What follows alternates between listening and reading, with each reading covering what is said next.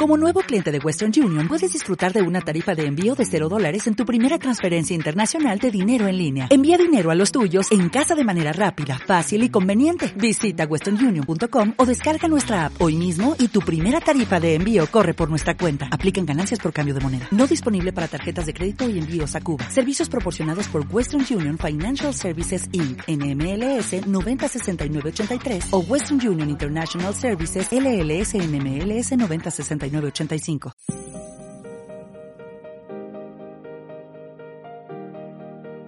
Hola, soy Raquel Sedano y estás escuchando el programa Reconéctate.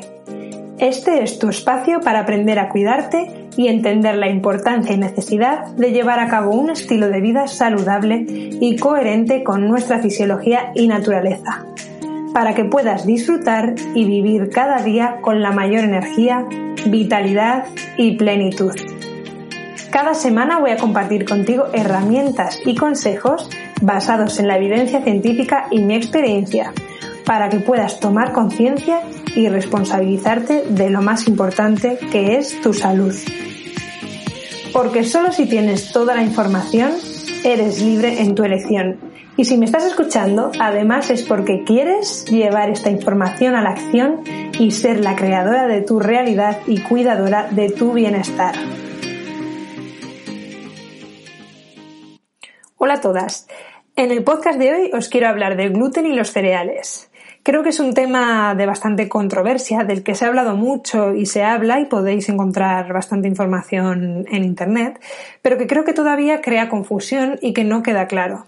Entonces quiero explicaros hoy de una forma muy sencilla y explicaros desde el punto de vista evolutivo y científico por qué este, esta proteína de los cereales causa tantos problemas y, por qué tendríamos que evitarla en diferentes casos. Bueno, primero comenzar con qué es el gluten. El gluten es una proteína, como he dicho antes, presente en algunos cereales, que como su propio nombre indica, tiene una función de, aglutinar. Sería como el pegamento que hace que, por ejemplo, la harina de un pan o de una pizza, pues que quede, que quede junta y, como un pegamento elástica. Por eso, por ejemplo, cuando hacemos recetas sin, con harina sin gluten, esta consistencia no, no, se, no se genera y cuesta mucho más crear una masa compacta. Los cereales que tienen gluten serían el trigo, la espelta, la cebada, el camut, el centeno y la avena, aunque podemos encontrar avena sin gluten. Y los cereales que no contienen gluten son el arroz, el mijo, el maíz, el trigo sarraceno, la quinoa y el amaranto. Existen como dos tipos de, intolerancias, una sería la celiaquía y otra sería la intolerancia. La celiaquía es la más grave y es un daño en la mucosa del intestino por una intolerancia genéticamente heredada a las proteínas de los cereales. Y las personas celíacas eh, tienen síntomas como hinchazón, diarrea, dolor abdominal, mm, algunas desnutrición, un estado crónico de fatiga, la celiaquía está presente en uno de cada 30 personas. Sin embargo, la intolerancia al gluten, que sería ya un grado más bajito de intolerancia, está presente en uno de cada 10 personas. El problema de la intolerancia, aparte de ser más frecuente, es que es más difícil de diagnosticar. Pero también las personas que tienen intolerancia al gluten presentan sintomatologías de dolor, hinchazón abdominal, eh, cansancio, fatiga crónica.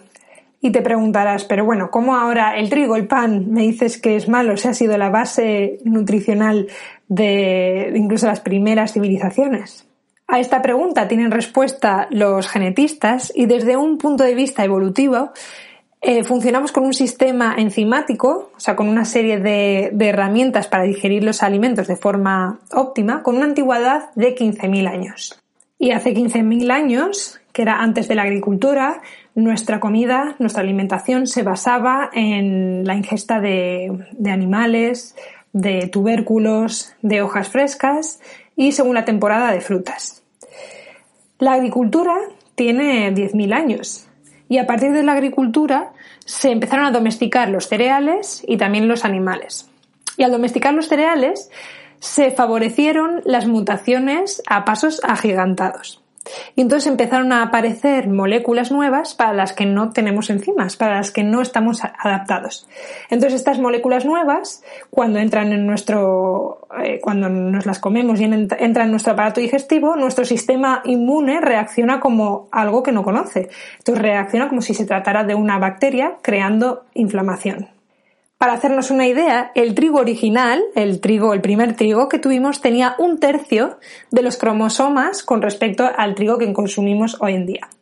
Además, la elaboración del trigo, de las masas, es muy diferente a la que, por, ejemplo, consumían nuestras abuelas, que antes el pan eh, se, dejaba por lo menos actuar con la levadura unas 48 horas. Las levaduras ayudan a predigerir estas proteínas que contienen los cereales.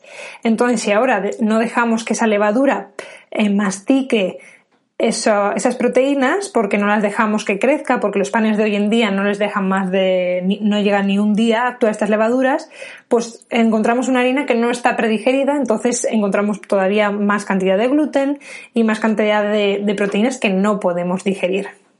Aparte del gluten, los cereales tienen otras proteínas, como las lectinas o la gliadina, que también producen mucha sintomatología y problemática. La gliadina, por ejemplo, induce la expresión en los enterocitos de zonulina. Y esta zonulina lo que hace es literalmente abre los canales entre las células de la pared del intestino. Las células de la pared del intestino se llaman enterocitos y están unidas mediante unos enlaces. Y esta zonulina, que se expresa por la gliadina, que es la proteína presente en los cereales, literalmente abre esas conexiones esos enlaces y entonces se crean pequeños agujeros en, nuestro intestino, como si fuera un colador. Por supuesto, esto no pasa de la noche a la mañana, pero si poco a poco vamos consumiendo eh, estas proteínas eh, cereales, va pasando esto. Y esto genera lo que llamamos permeabilidad intestinal y que se habla mucho de, de esto o de leaky gut en inglés. Entonces, ¿qué pasa cuando la primera barrera del sistema inmunitario, que es la pared del intestino, está entreabierta, pues que se cuelan sustancias que no deberían al torrente sanguíneo. Y esto es una puerta a la inflamación, a la autoinmunidad, incluso al cáncer. Se ha visto que en todas las patologías inmunitarias existe un nivel de zolunina alta. Y también se ha visto que el gluten produce inflamación en el 100% de las personas. Por supuesto, luego hay personas que tienen un sistema inmunitario más potente y esta inflamación son más capaces de, resolverla. Pero sí que se ha visto que eso, que el gluten en el 100% de las personas crea inflamación.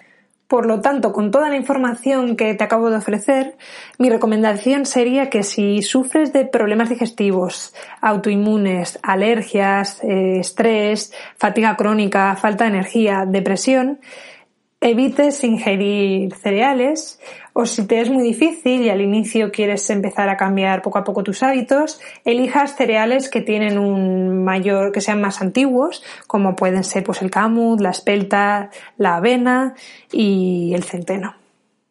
Y hasta aquí un pequeño resumen del gluten, de los cereales y su problemática.